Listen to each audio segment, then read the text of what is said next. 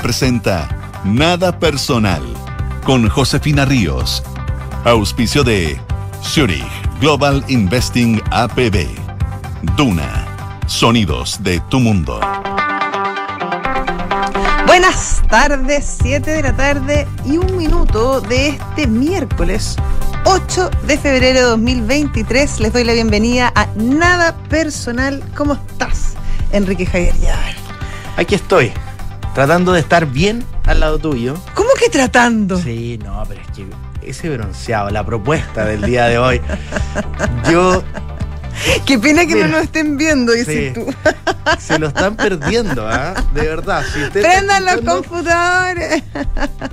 Claro, yo aquí con una blanca palidez. No, yo encuentro que estáis súper bien, Kike. O sea, Súper bien. Un bien. bronceado de oficina espectacular. ¿ah?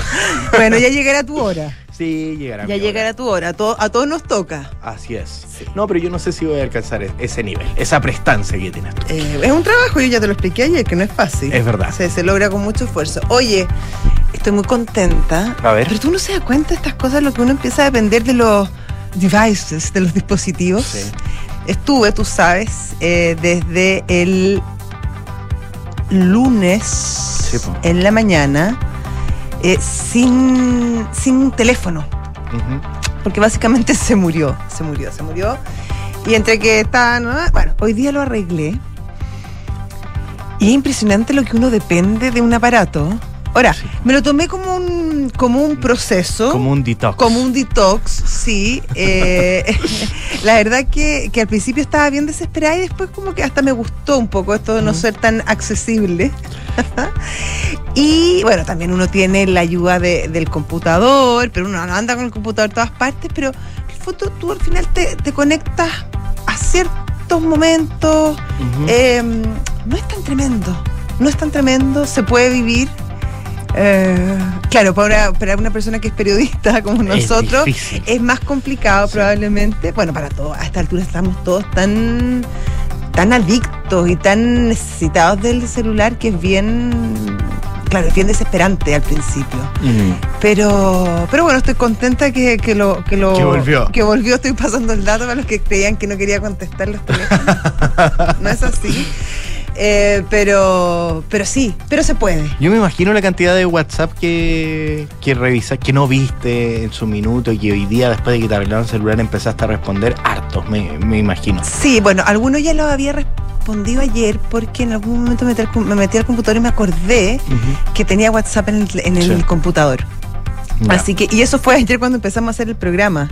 Que Ya. me metí, o sea, un poco antes, cuando me metí al computador para empezar a revisar la pauta, que eh, todos los días hace Enrique Javier con una prestancia, un profesionalismo y un talento eh, realmente impresionante. Eh, y ahí cuando me metí, realmente me acordé que tenía WhatsApp y ahí empecé un poco a, a- A a responder. contestar y a responder, exactamente. Bueno, pero tenía que hacer el programa, así que los amigos conocidos, gente que tiene a José Río en WhatsApp y que no le había respondido su mensaje, ya sabe, ¿ah? Sí, no es falta de cariño. No es falta de cariño, no es nada personal. No es como nada, este nunca mejor dicho.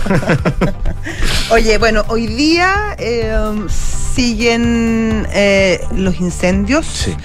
Eh, lamentablemente no dan tregua. Mm. Eh, hay zonas que se complican aún más. Hoy habló, de hecho, en este momento está ah, eh, hablando el, el presidente Boric. No Está sé si anunciando podemos- toques de sí, queda, Están vamos a ver. usando toque de queda. A ver, A ver no- si podemos escuchar Como qué es lo que está antes, una serie de operativos para reponer las tarjetas bancarias y carnet de identidad y asegurar de que todos puedan acceder a los recursos. Hay muchos lugares, hoy día me mostraban los mapas, por ejemplo, en una comuna rural como esta, de lo difícil que era llegar eh, a, a ciertos lugares. Y sepan de que el despliegue está siendo inmenso, gracias también principalmente a los habitantes de la zona. Acá esto no lo vamos a resolver desde Santiago. Requerimos trabajar muy unidos con las autoridades locales, con, con las juntas de vecinos.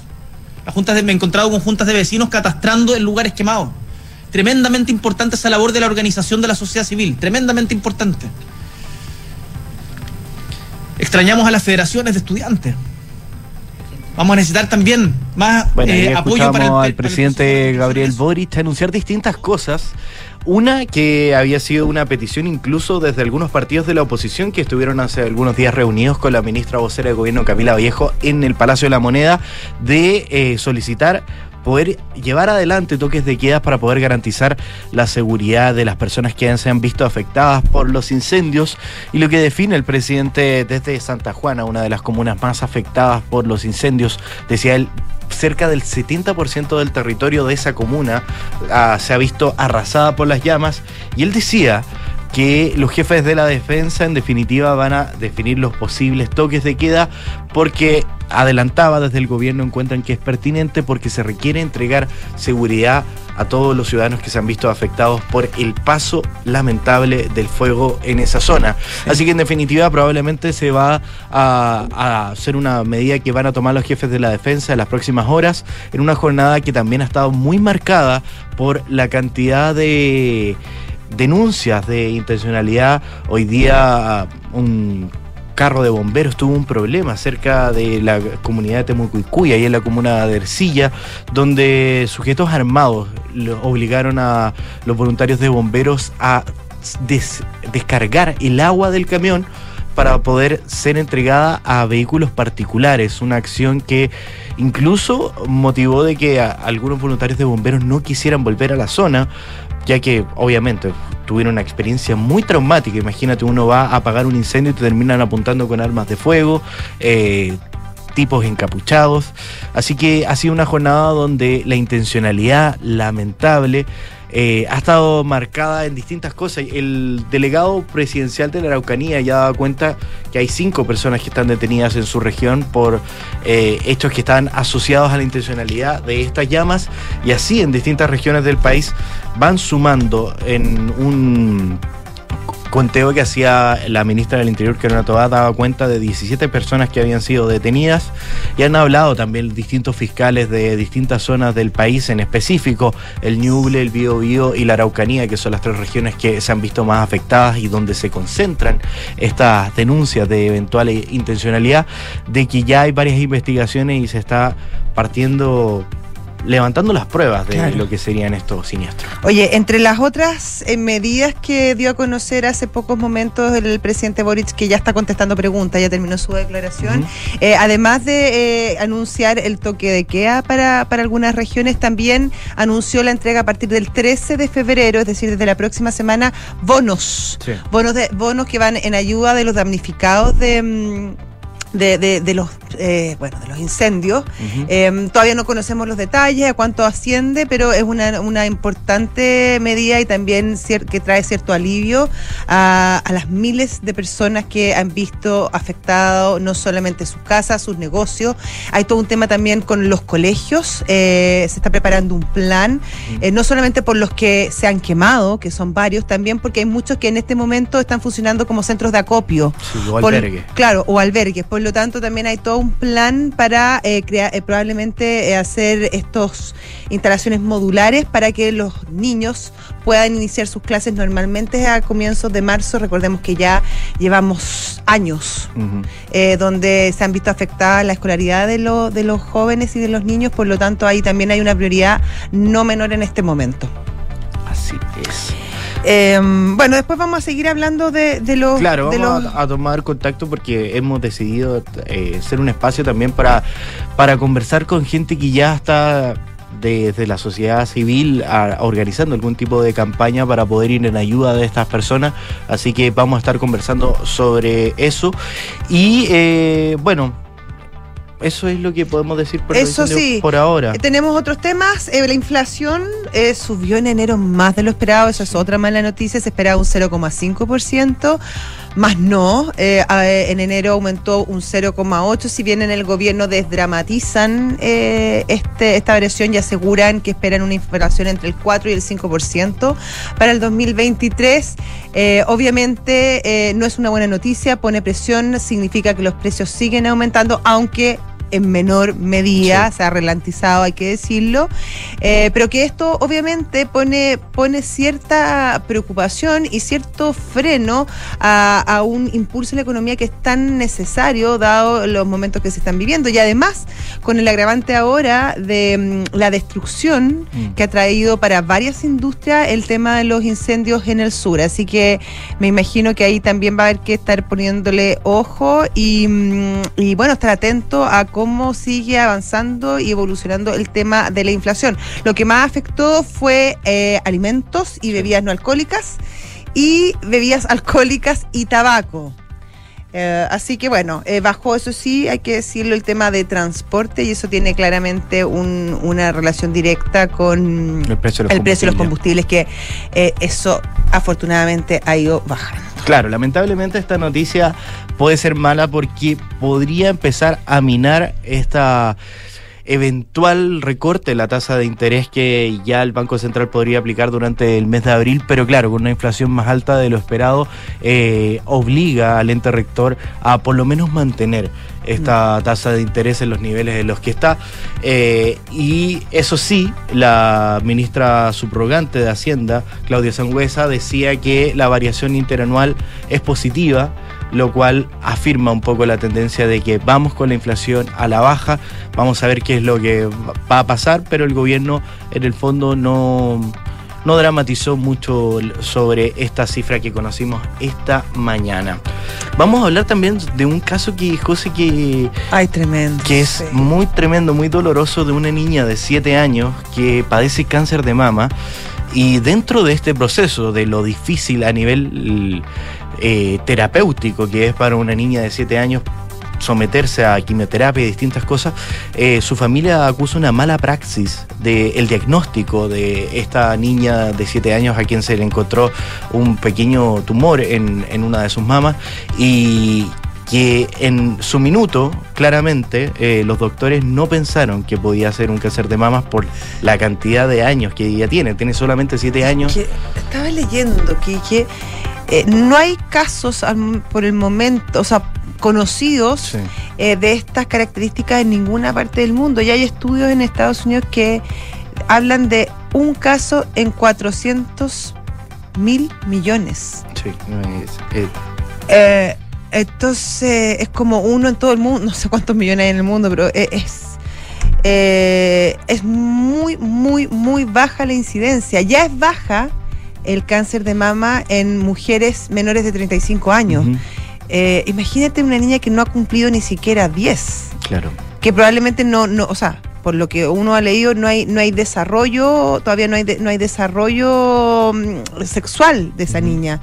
Entonces, mm, claro, no es por exculpar a los doctores, me imagino que uno tiene que eh, acabar todas las instancias, pero pensar en un diagnóstico de cáncer de mama en una niñita que en ese momento tenía seis años. Claro. Eh, claro, eh, yo creo que no, no, no se te aparece mucho en el, en el radar inmediato al menos. Claro, el problema en definitiva también para estos futuros tratamientos a los que lamentablemente se tiene que someter esta niña de 7 años es que al tener esta edad no queda dentro de la cobertura de las garantías explícitas de salud, GES. Entonces, eh, lamentablemente, en este minuto, yo creo que se puede hacer rápidamente una excepción al ser un caso tan excepcional, Bueno, pero en este minuto su familia tendría que correr de su bolsillo a nivel particular con los gastos de estas quimioterapias y radioterapias a las que se tienen que eh, someter. Lamentablemente esta niña, eh, obviamente, porque estos estudios para poder incorporar nuevas enfermedades a- al GES están asociadas al nivel de incidencia que tienen en la población en la que generalmente se dan.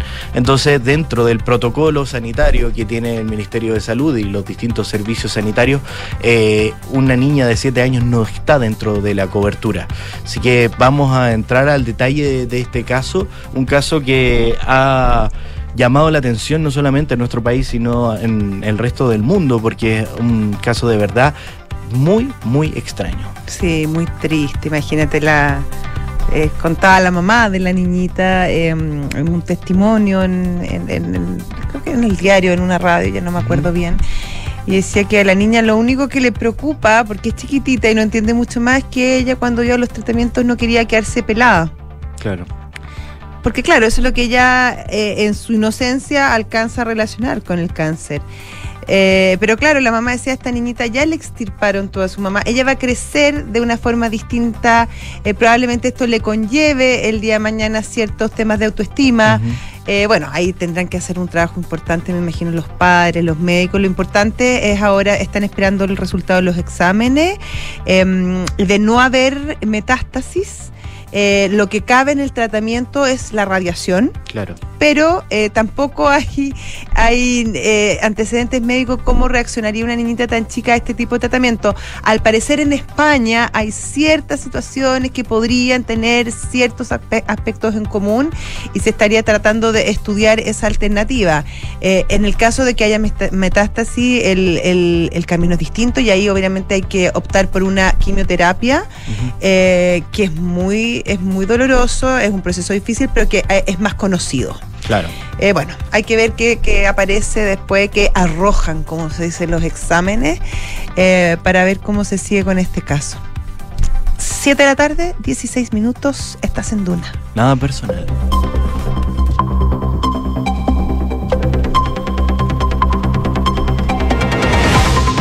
Acá está Enrique Javier Yavar, eh, polifuncional, Sí. multifacético, ahora en su condición de lector Multipropósito. de multipropósito. Oye, que come y masca chicle a la vez. Claro. Eso es bien importante. No sé, no sabía que tenía ese talento, pero te lo agradezco. Pero eres multifacético, puede Claro. hacer dos cosas a la vez. Más, Sí, ojalá no esté escuchando mi abuela porque.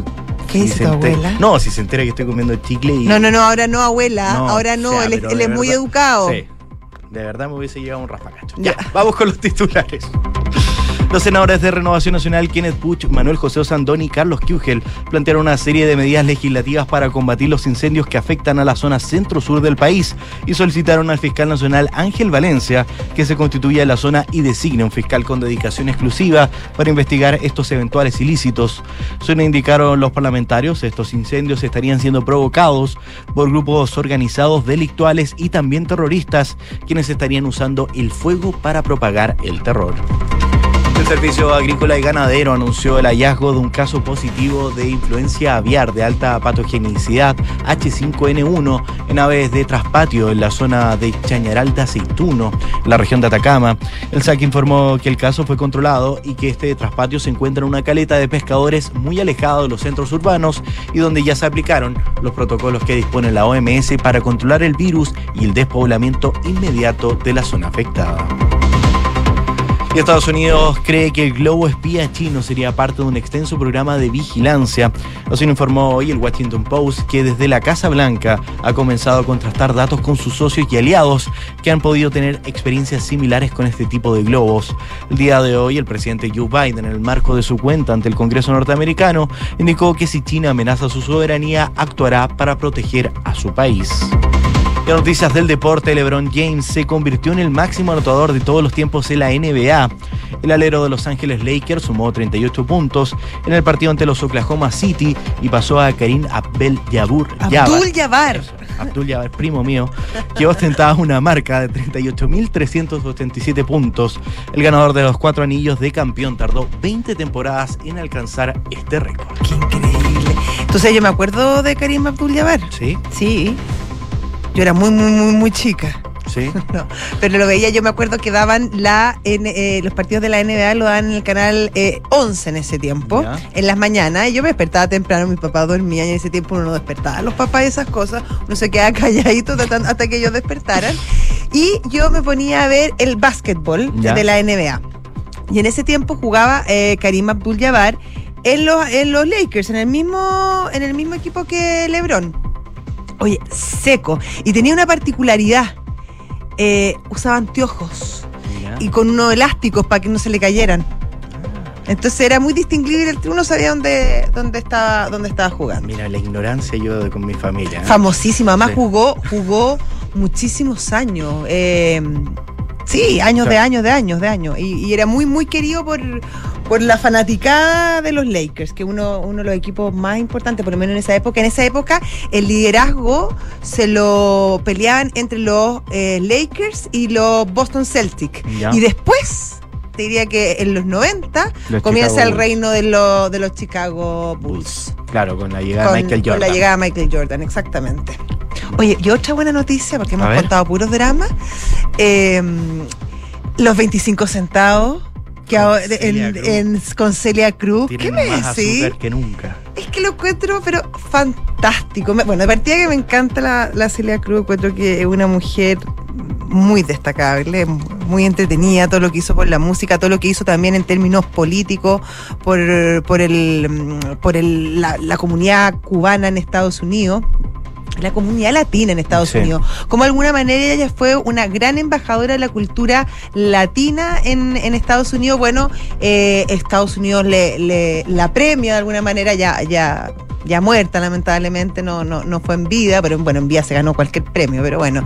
Claro. Y eh, se acuña esta moneda con, con la cara de, de- de Celia Cruz, que, mm, que es la primera latina en tener su propia moneda en, en, en Yo no tengo Unidos. recuerdo incluso de, de que existan monedas o billetes que tengan caras de artistas en Estados Unidos. No sé, no, no te manejo el dato, pero Pero lo vamos a investigar. lo vamos a investigar. Sí, me, me, sí, me puso contenta esa noticia. Gran noticia. Sí, azúcar. Siete de la tarde, 21 minutos, estás en Duna. Nada personal.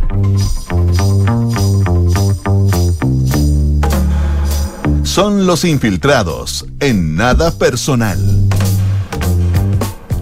Y hablando de monedas, Sí, de grandes estandartes. de grandes estandartes de la economía, está con nosotros Mariana Marusic, periodista de Pulse. ¿Cómo estás, Mariana? Muy bien, muchas gracias.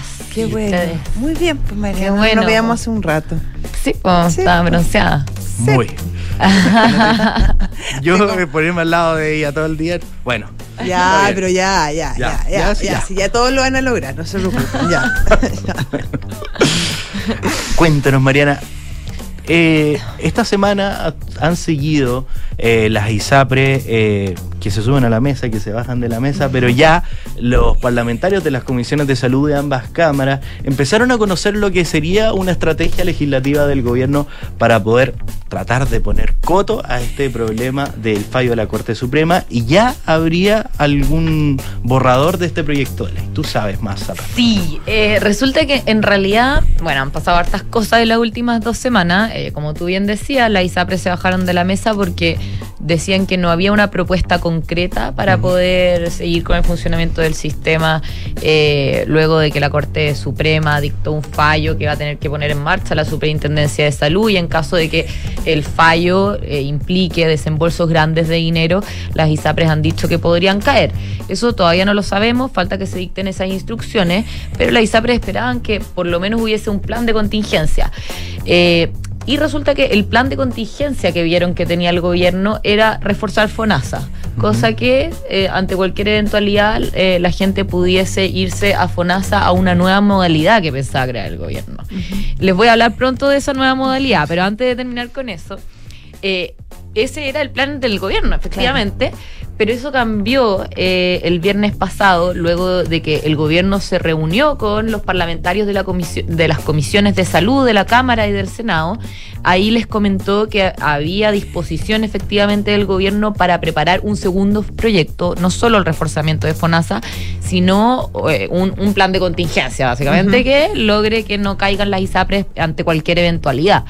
Eh, eso es algo que no está definido cómo va a ser, que se va a ver durante este mes, se supone, en mesas de trabajo de los parlamentarios y del gobierno, eh, y que debería presentarse en marzo, pero todavía no tenemos claridad de los detalles de esa iniciativa porque está bien en pañales. Lo que no está en pañales es esta otra propuesta. Pregunta, Mariana. Sí. O sea, esa, ese plan de contingencia, como, como lo has llamado tú muy, muy certeramente. Lo acabo de inventar, Pero, en realidad. pero súper bien te salió. Ya. Qué bueno. Eh, ese plan de contingencia es distinto a este eh, FONASA reforzado, este tercer, este tercer grupo que se estaría hablando que nos vas a comentar ahora, o es parte de lo mismo. Es distinto. Ya, a ver. Eso sería distinto. Ahora, igual hay que tener claro que el gobierno todavía no ha salido a anunciar nada de esto. Ya. Fueron los parlamentarios de distintos colores políticos los que ese día salieron a anunciarlo. O sea, cuando todos los parlamentarios de todos los partidos salen a decirlo, es porque igual hay un acuerdo previo de que esto se podía hablar, Claro, y digamos. porque además, por otro lado, eh, también estás presionando a través de los medios, eh,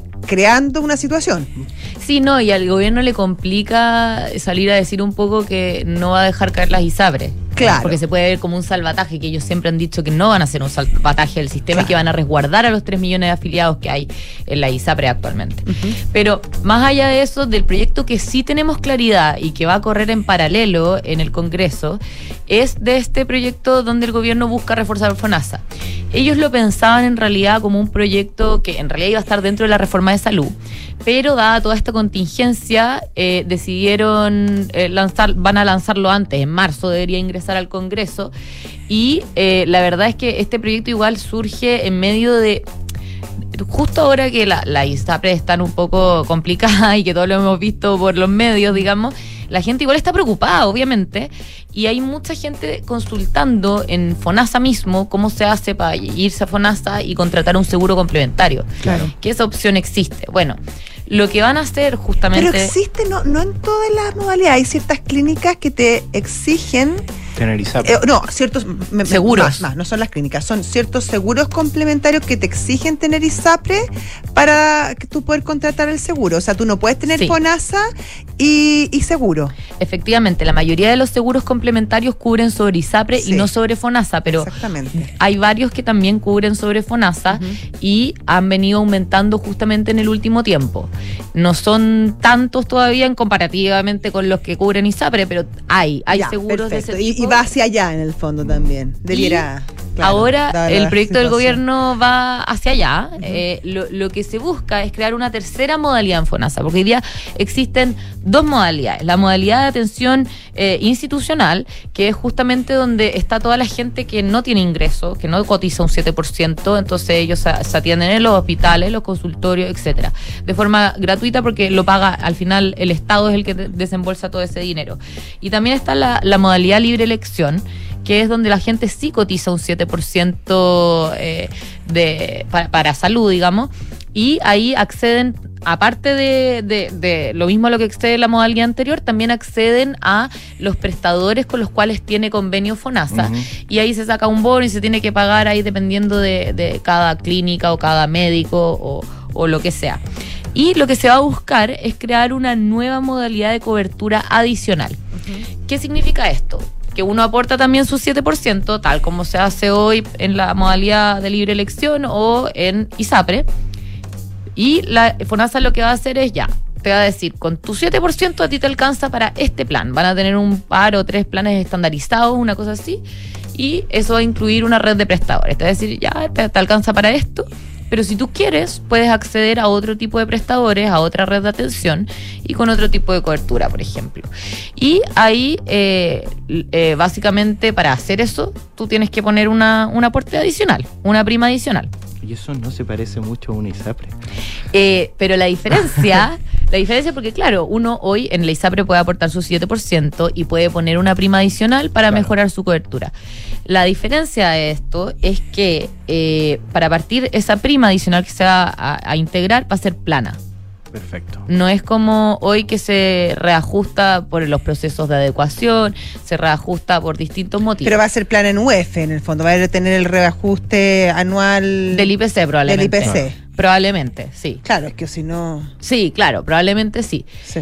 Y, eh, y aparte, la otra diferencia es, porque uno puede decir, ya, pero es lo mismo que irse a FONASA y contratar un seguro complementario. Pero no, pasa lo que hablábamos recién, que hay pocos seguros complementarios que cubren sobre FONASA y quizás los que cubren tampoco cubren las hospitalizaciones, por ejemplo, al Claro. 100%.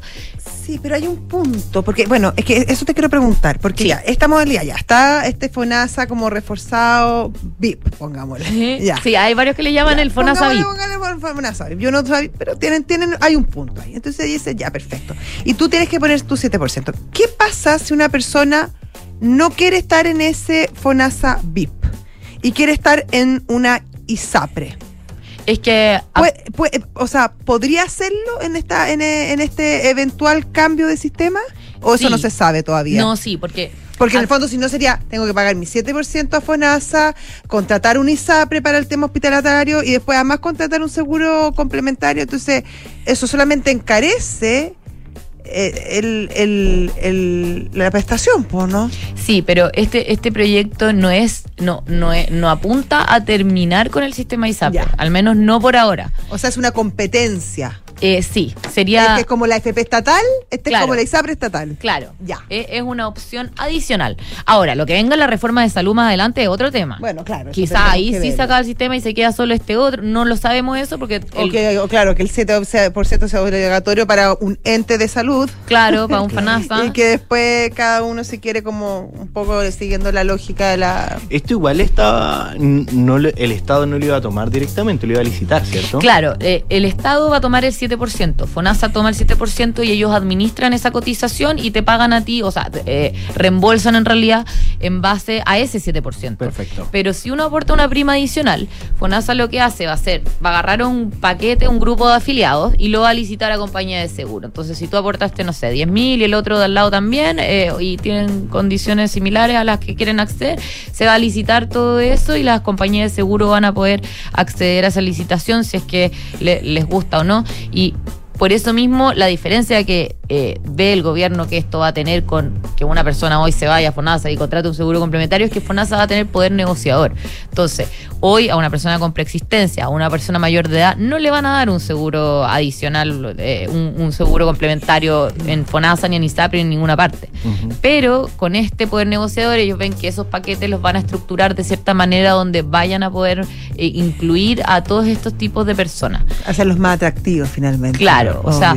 No sé si más atractivo No, para las aseguradoras, pero El paquete, claro, por claro, claro. Pero de alguna manera le da un incentivo, yo le sé, te, te- te doy entre comillas la gente joven, sana, Sana, y bella, claro. y tú me aceptas la gente más enferma, Sí. eh, mayor de edad, con mayores preexistencias, etcétera, etcétera. Efectivamente, pero ese es un proyecto que va a correr en paralelo a este otro, entonces no sabemos tampoco qué tanta acogida va a tener el- en el Congreso. Recordemos que en el Senado eh, de, la, la oposición eh, tiene una participación relevante en el Congreso, entonces eh, va a ser algo que definitivamente se va a tener que discutir. ¿Y cómo, cómo lo han evaluado el senador Francisco Chaguán, el presidente de la Comisión de Salud y el presidente también de Renovación Nacional, que tiene una cantidad de escaños importantísima en el Senado? ¿Cómo lo han evaluado ellos? ¿Hay alguna postura al respecto o todavía no? Sí, no, la verdad es que de lo que están o hoy de lo que están mucho más preocupados los parlamentarios en general, no solo hablando de- de- de- del senador Chaguán, sino que de todos los parlamentarios de Chile Vamos, de, de oposición, de, de oficialismo, de todos lados, la verdad es poder sacar adelante este otro proyecto, el que va a evitar la caída del sistema. El reforzamiento de FONASA es como ya lo veremos después o, bueno, siempre hay críticas preliminares Sí. eh, O sea, de... no, no es un tema eh, no es un tema de poca importancia. Estamos hablando de la salud de, Obvio. de un país y de un FONASA que, digámoslo, está, o sea, tiene tantos problemas económicos como tienen eh, las ISAPRES. Lo que pasa es que eh, lo paga el Estado, entonces no nos damos cuenta. Pero, pero, pero tiene deudas con las clínicas altísimas, eh, tiene deuda, tiene eh, problemas de, de ineficiencia en muchos temas, tiene problemas también para pagar la- la- las licencias. No digamos que FONASA funciona eh, de manera eh, súper expedita y súper bien y que, se- que sea una institución que está absolutamente saneada económicamente. Muy por el contrario, por lo tanto, yo creo que es muy importante también pensar eh, en la reestructuración de FONASA, en darle cierta eficiencia. Probablemente nunca va, no va a ser un negocio, nadie está hablando de un Mm. negocio, estamos hablando de la salud de las personas, por supuesto, pero también hay que darle sostenibilidad en el tiempo. Sí, o sea, cuando tú hablas igual, por ejemplo, con los prestadores sobre esta propuesta, en reserva al menos lo que te dicen es, no, no se quedan tranquilos, la verdad, porque igual FONASA se demoran los pagos, etcétera. Entonces, si acelerara los pagos, probablemente estaría mucho más eh, dispuesto a una propuesta de este tipo, pero pero por ese lado, claro, no, no, no, no están tan contentos. Tampoco es algo que vean como algo catastrófico y están es porque están esperando también a ver el detalle, digamos, de qué es lo que viene, porque Claro. el proyecto no solo habla de una nueva modalidad, también ha- habla de una modernización de FONASA. Que yo creo que ahí está la clave. Y esa porque- puede ser la clave. sí. Porque en el fondo, si tú, eh, si tú dices, eh, está bien, hay que pensar en, en- en las personas, en los cotizantes. Finalmente, tú no estás salvando empresas, estás salvando personas.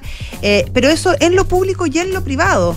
También tiene que funcionar bien lo público. Y en ese Sí. sentido es importante porque hay que modernizar FONASA ahora ya porque es una, es una institución que acarrea problemas de, funcio- de funcionamiento hace muchísimos años y que tiene un hoyo económico gigante.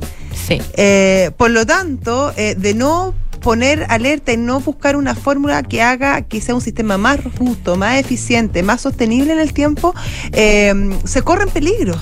Y bueno, sí, y lo, lo otro que mucha gente no entiende de esta propuesta preliminar que tiene el gobierno, que todavía no ha sido ingresada al Congreso, es que la modalidad de atención institucional se financia íntegramente con recursos fiscales. La modalidad libre elección se financia subsidiada por el Estado. Y según lo que ha trascendido, el gobierno espera que esta nueva modalidad de cobertura adicional se financie con el 7% que aportan las personas, lo cual se ve muy difícil porque si uno mira hoy a las ISAPRES, sus ingresos son menores que sus gastos.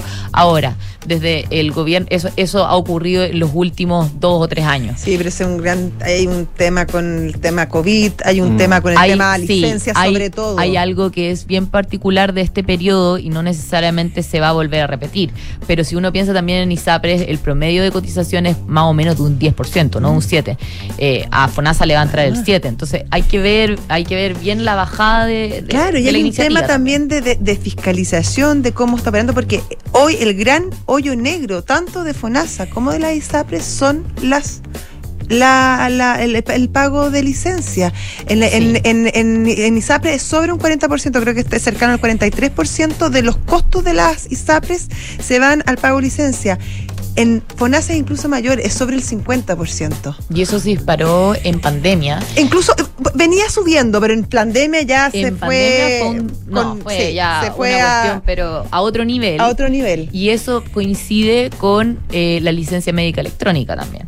Es mucho más fácil de emitir, digamos, y eh, de hecho tú ves eh, en, en- en el último, en el último año a qué se debe esta alza de licencia, o sea, dónde se concentra, cuáles son los diagnósticos más importantes y mm, no es por nada el COVID, digamos, es Salud mental. salud mental, sin lugar a dudas. Y, y uno ve que hay pocos médicos que emiten la mayor cantidad de licencias médicas. Y justamente desde el año pasado yo te diría que eh, se, ha- se han puesto más las pilas, digamos, eh, desde los organismos estatales para empezar a detectar quiénes son esos médicos y llevarlos a la justicia. Eso recién Bueno, se ahora está te acuerdas haciendo. que hubo un- hace poco, hace algunos meses, una, un- una fiscalización bien grande, que es unas millonadas de plata que Así es. me contaba una persona que había hablado con una persona que, que entiende mucho el tema y que está muy, muy metido en el tema de la salud y que se estimaba que al menos un 10% de las licencias en este país eran falsas o no entregadas adecuadamente, pero que ese es un, un cálculo bastante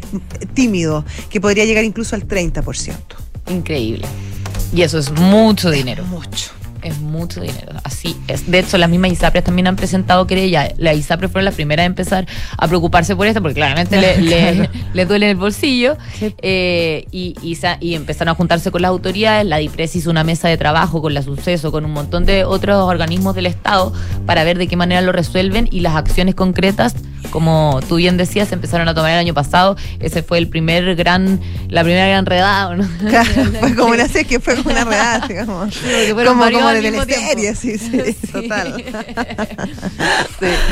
Mariana Marusic, muchísimas gracias. Por como nada, nos vemos pues. Gracias, Mañana, mañana. Mañana, sí. nuevo, Que estén nos- muy bien. Vamos a ver qué nos trae mañana Mariana Marusic. Ahí los sorprenderé. 7 de la tarde, 39 minutos. Estás en Duna. Nada personal. Tú querías hablar de Joe Biden.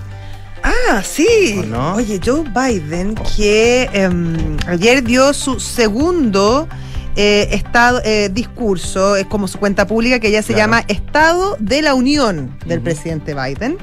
Em, fue un discurso que tiene características distintas a las del año pasado porque ya estamos más cerca de una posible eh, Reelección. Aunque hay dudas claramente por el tema de la edad de Joe Sí. Biden, eh, que, que, bueno, eh, tiene sobre 80 años. pasadito ya. Entonces hay dudas sobre si sería la carta de los demócratas, por lo tanto tuvo un tono por un lado conciliador, habló del bipartidismo, habló de las cosas que habían logrado en conjunto los eh, demócratas con los eh, republicanos. De hecho, felicitó a Kevin McCarthy por, haber, McCarthy por haber sido elegido presidente de la Cámara de Representantes. Una elección ardua, sabemos. Eh, después eh, dijo que se habían logrado cosas muy importantes en la colaboración de los dos partidos, por ejemplo, el gasto en infraestructura, la inversión en alta tecnología, la ayuda militar a Ucrania, las protecciones federales para el matrimonio homosexual y la reforma electoral, entre otros temas. También eso sí atacó eh, al, al Partido Republicano, sobre todo en el tema de la discusión que se está teniendo ahora para elevar el techo de la deuda, eh, y donde el Partido Republicano está muy firme en solamente dar sus votos si es que esto conlleva un eh, ajuste en los gastos, un recorte en los gastos, cuestión que el Partido Demócrata y en específico su presidente Joe Biden está bastante en contra porque em, su presupuesto es bastante expansivo, sobre todo en temas de seguridad social, apela mucho al, al- al aumento de los impuestos a los super ricos, ahí tiene todo un, un discurso que es bastante es bastante expansivo en el gasto y en ese sentido propuso que él iba a presentar su presupuesto e invitaba a los republicanos a presentar el propio, por lo tanto que se juntaran, ahí conversaran y eh, llegar a un acuerdo. Pero esto es ser una pequeña trampa, según los republicanos, porque dicen, claro, eh, nos dejan a nosotros como a los malos de la película, que son los malos que queremos bajar el gasto en salud, en jubilaciones, etcétera, cuando no es así. Nosotros queremos mantener eh, de alguna manera eh, las arcas fiscales equilibradas. Pero eh, eh, Biden aprovecha en el discurso de tirar eh, un- un- un Dice que en el fondo acá el que más endeudó por lejos eh, a Estados Unidos fue el expresidente Donald Trump.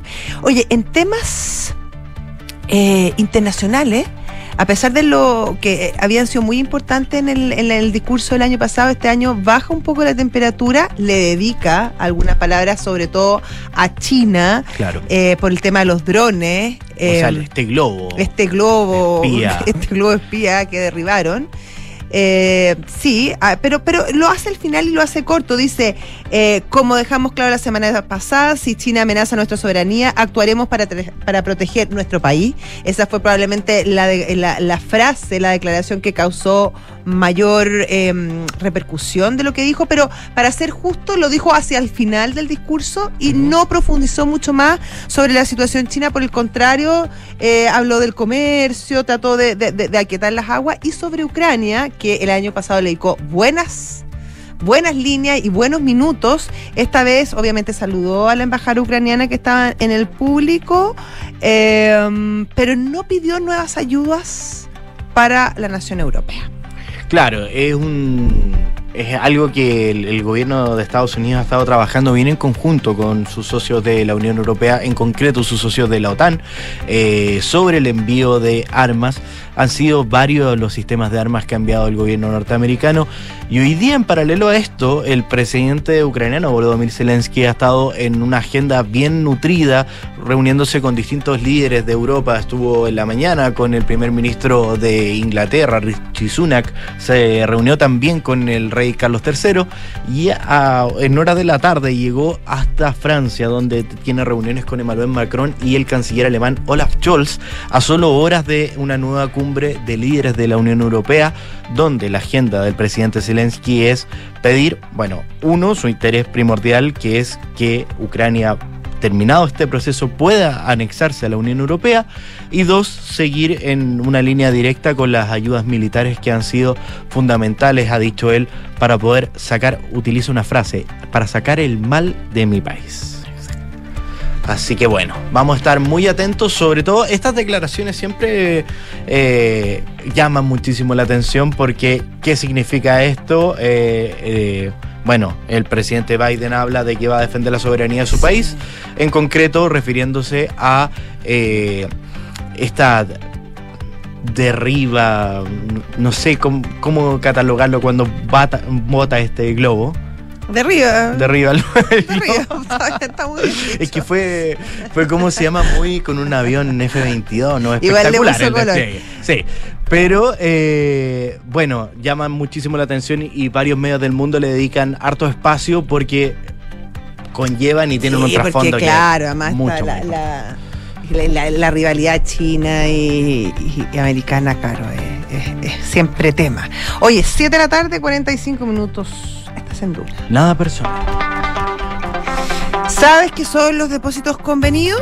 ¿No? ¿Qué es? No te preocupes. Zurich te informa. Son un tipo de ahorro voluntario que puedes hacer a través de tu empleador para aumentar tu futura pensión. Comienza a ahorrar hoy en zurich.cl. Oye, José, y Club La Tercera te lleva a ti y a un acompañante a Hollywood. ¿Te imaginas que me lo ganara? Sí, y no solamente a Hollywood, a conocer Hollywood, sino te lleva a la Van Premier Mundial de John Wick 4, donde podrás vivir la experiencia de la alfombra roja con todo el elenco de esa película. Suscríbete ya a la tercera con 50% de descuento. Además, participa, suscríbete en latercera.com Me voy a suscribir y me voy a mandar a hacer el vestido largo. para ir a la. Para ir a la alfombra roja. Perfecto. Estamos. Nos Eh, hacemos una pausa, ya volvemos.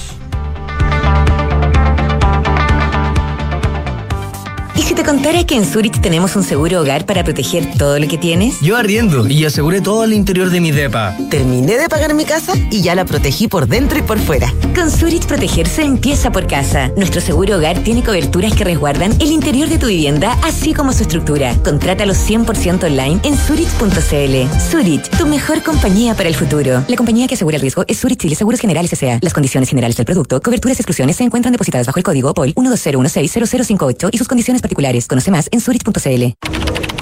Oye, ¿subiste la última de Soto? No, ¿qué hizo ahora? Se compró un auto. ¿Pero cómo? ¿Y de cuándo se metieron en ese cacho? Parece que ayer la señora no lo quiere ni ver. Ahora sí que la embarró. ¿Pero cómo tan huevo? Se parte de la nueva experiencia de tener un auto.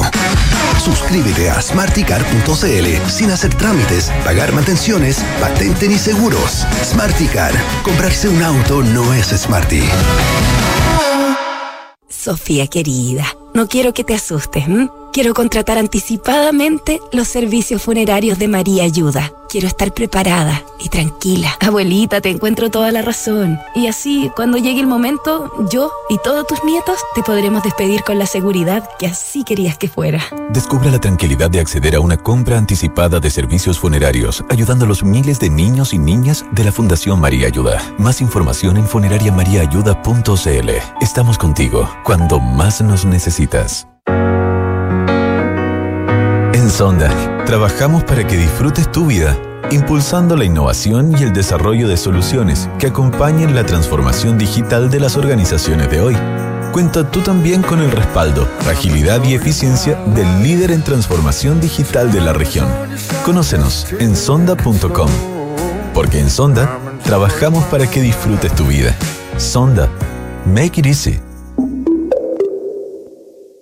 Hola, señora Patricia, ¿cómo está? Hola Francisco, ¿cómo le va? ¿Lo mismo de siempre? Sí, porfa. Con dos de azúcar. Oiga, veo que me hizo caso. Sí. Qué bueno ver esta Ya era placa. hora de instalar una alarma en el negocio y me acordé que usted siempre me recomendó Verisur. Ahora va a estar más tranquilo, se lo aseguro. Es importante que el negocio quede bien protegido. Sobre todo ahora que voy a cerrar un par de días. Me voy de vacaciones. Conoce la alarma Cero Visión de Verisur, capaz de actuar antes que lleguen las fuerzas de seguridad. Calcula online en verisur.cl o llama al 600-385-0003. Activa Verisur, activa tu tranquilidad.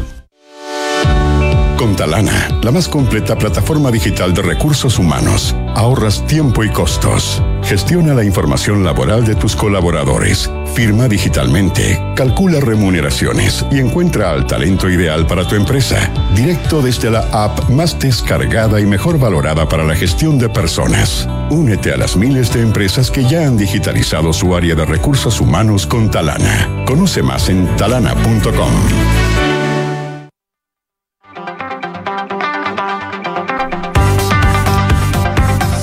la tarde, 48 minutos. Estás en Duna. Nada personal, quería decirlo. Pero es tu seis. Oye, José, vamos a estar hablando, por supuesto, del el tema de estos días, que son los incendios, pero de las distintas iniciativas que tiene también la sociedad civil para recaudar fondos en ir a la ayuda de las víctimas por estos incendios que han de verdad ya quemado casi 300.000 hectáreas en nuestro país. Y para conversar sobre esto estamos con Ignacio Serrano, quien es el director ejecutivo de la Fundación Desafío Levantemos Chile. ¿Cómo estás, Ignacio? ¿Qué tal, Ignacio? ¿Cómo estás? Hola, muy bien, gracias José Enrique por invitarme a, a conversar sobre esto.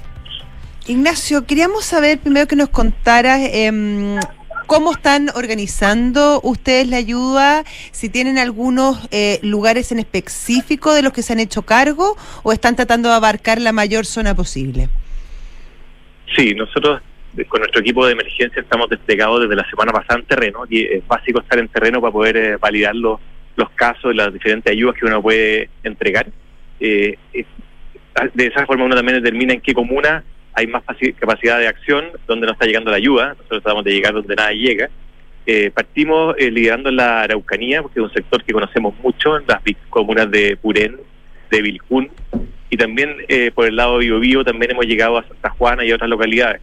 Eh, obviamente no podemos cubrir toda la emergencia, porque es muy grande, estas son tres regiones, pero, pero estamos ahí enfocando en algunos sectores que vemos donde hay más necesidad.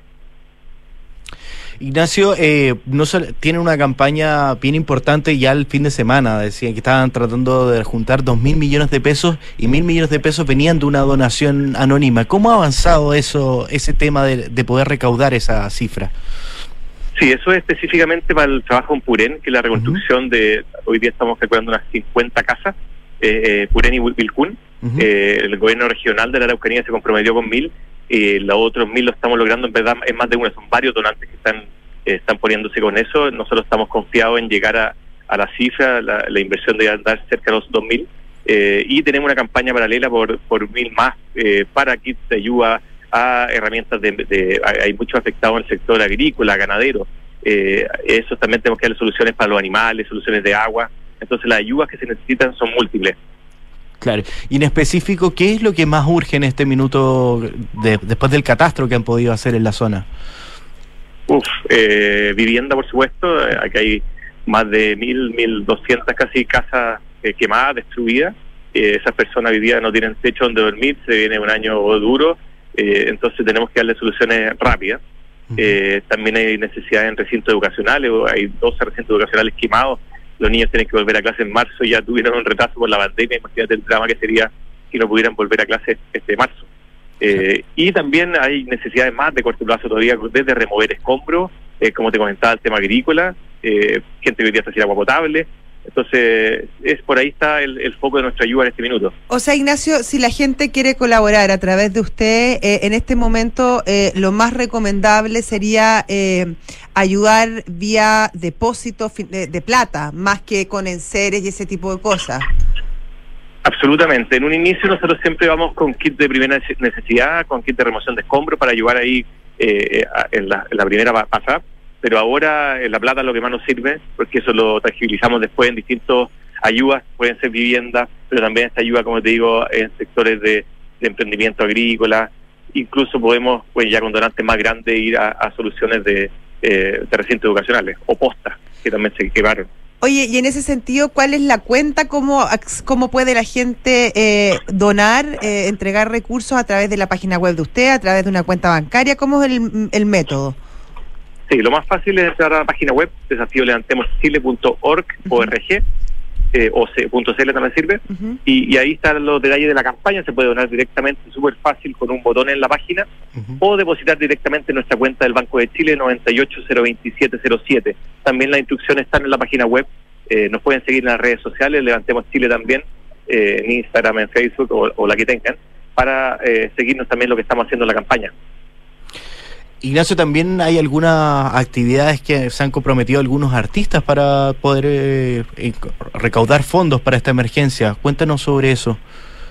Sí, hemos tenido harto apoyo de medios. Estamos con una campaña con- en, en televisión que hemos estado desde la semana pasada en TVN, eh, llamando a, a donar. Y eh, hoy día también tenemos una campaña, un, un- es como un especial con, eh, con Pancho Sadera, que se la jugó con todo con nosotros, y muchos artistas más para apoyarnos esta noche y, y juntar mucha plata. Oye, Ignacio, ustedes, bueno, ah, se han transformado en una, en una organización eh, muy relevante eh, en nuestro país en el tema de reaccionar frente a las distintas crisis eh, que, que, bueno, que el país ha enfrentado partiendo desde, desde el terremoto del 2010. Yo creo que ahí fue como cuando ustedes se constituyen, si no... Em, si tú yo sé que es odioso comparar eh, en este tipo de situaciones, pero para tener una idea de la magnitud eh, de esta crisis en particular, em, ¿cómo la definirías tú? ¿Cómo la podrías evaluar dentro de las distintas campañas que ustedes han emprendido? Yo pienso en la magnitud que esto tiene y que todavía no termina, eh, puede ser eh, la más grande que nos toca enfrentar.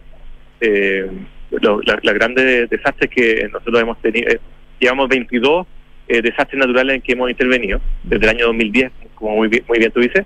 Eh, el terremoto del 2010, claro, fue una eh, una inicial, eh, fue un desastre de todo el tsunami que, que barrió con la costa del Maule para el sur, pero ahí estaba recién naciendo la fundación, ahí partió la fundación con Felipe Cubillo y toda esta ayuda a pescadores y, y al, al- al retomar la normalidad en esa zona. Eh, después vinieron los incendios, vinieron los incendios del 2017, Tremendo. que también fueron bastante devastadores, sobre todo en el sector del Maule. Y ahora esta que ya le está superando en, en, en- en envergadura a ese desastre natural. Ignacio Serrano, director ejecutivo de Desafío Levantemos Chiles, muchas gracias por conversar esta tarde en Radio Duna. Recordemos la página de ustedes para que la gente se pueda acercar a donar. Desafíolevantemoschile.org. Muy bienvenido todos los que quieran donar ahí. Muchísimas gracias a ustedes, Ignacio, por esta eh, labor que hacen. La verdad que, que se les agradece, porque además de, de, de todo el tema eh, or- organizativo, logístico, tienen, tienen la experiencia y saben cómo hacerlo y hacerlo bien. Por lo tanto, yo creo que es una súper buena forma para que la gente que quiera ayudar eh, pueda hacerlo a través de ustedes, porque, porque claro, saben detectar eh, esas necesidades y dónde están los puntos críticos eh, en tragedias como estas para, para comenzar eh, a darle esperanza y comenzar también a tratar de darle cierta normalidad. Yo sé que aún hablar de normalidad eh, es lejano, pero sí cierta esperanza a la gente que, que se ha visto afectada por esta tremenda tragedia. Así es, las personas necesitan soluciones de buena calidad y rápida. Eh, no pueden esperar. Muchas gracias, Muchas Ignacio. Ignacio. Mucho ánimo. Hasta luego. Muchas gracias a ustedes por el contacto y por ayudar a difundir. Chao.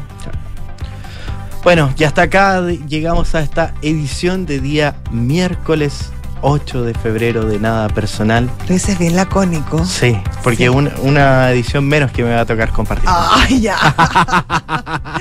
ya.